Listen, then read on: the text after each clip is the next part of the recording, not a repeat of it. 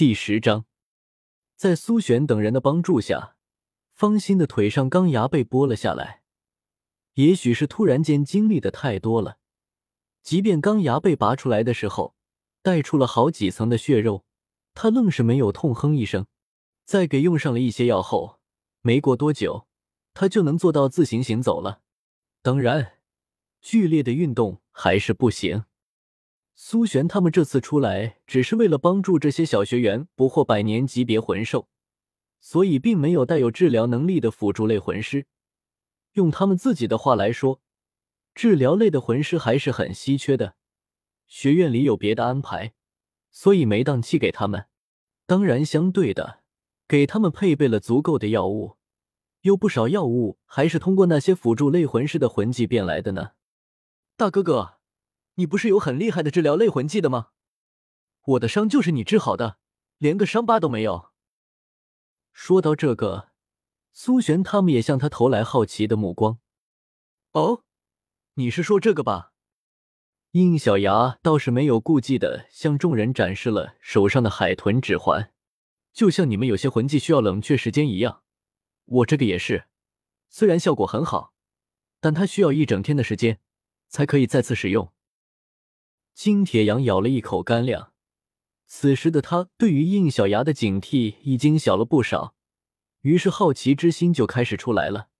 听了应小牙的话后，问道：“这个东西不是武魂，所以你所说的冷却，是需要它自行恢复里面的魂力，是吗？”应小牙点了点头，并特意解释这个东西不能人为的给他恢复魂力。这件事情他并没有说谎，是系统告诉他的。虽然这个指环已经被魔改到用魂力也能驱动，但是仅仅只是兼容魂力。依然需要魔力才能做到随时随的使用。如果是魂力驱动的话，要么等它冷却好，要么得等到应小牙自己能够依靠自身接触到魂力才行。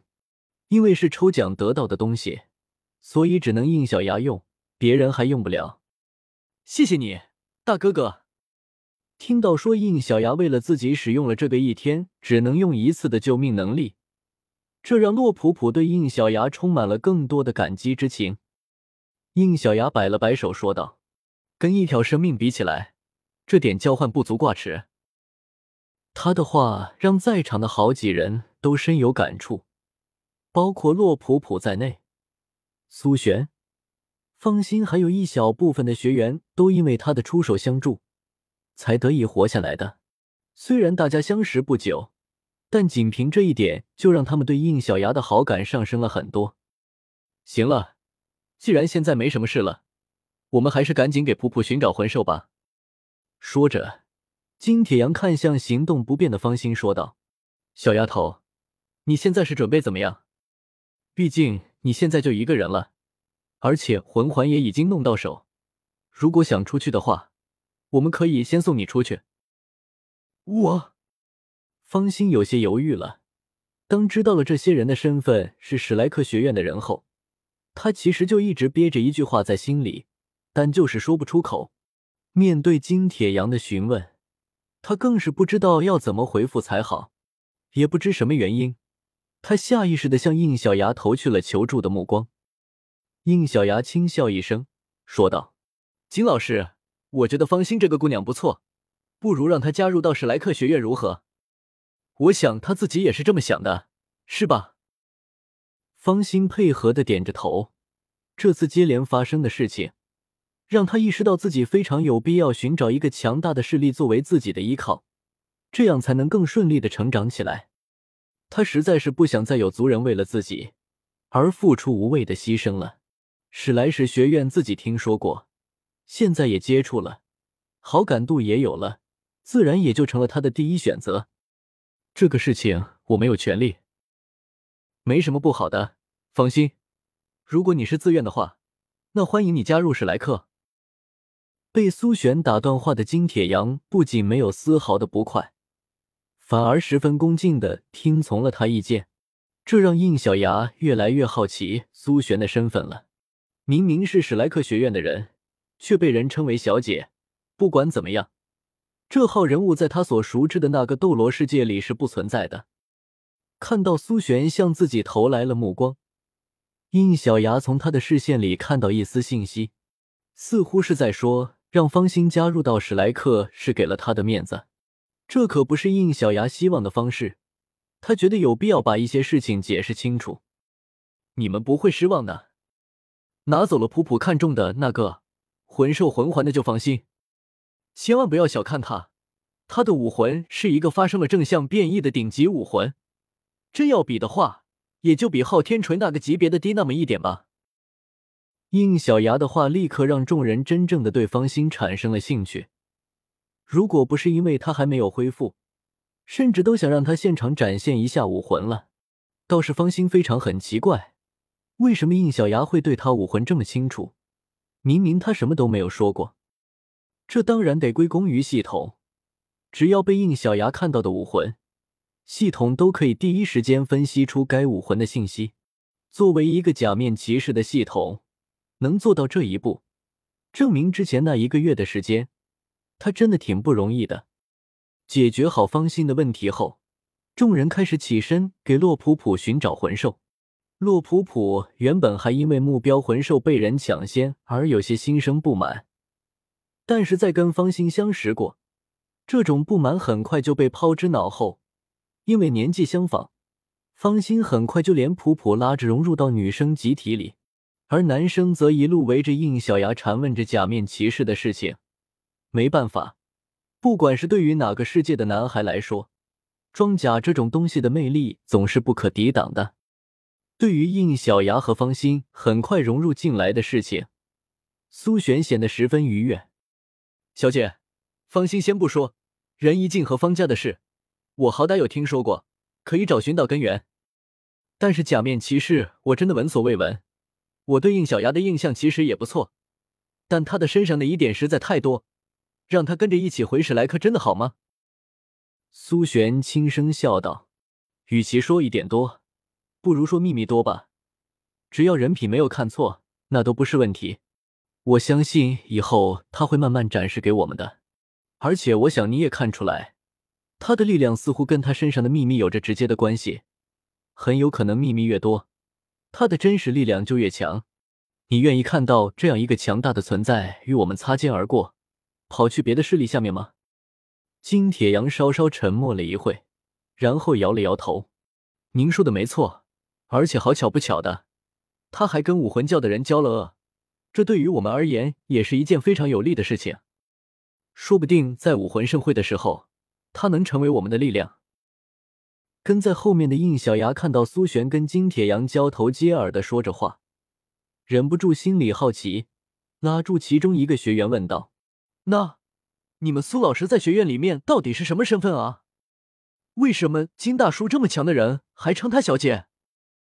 听到他的疑问，众人相互看了看，表情有些古怪起来，纷纷装模作样的把脸撇过一边，表示不想回答。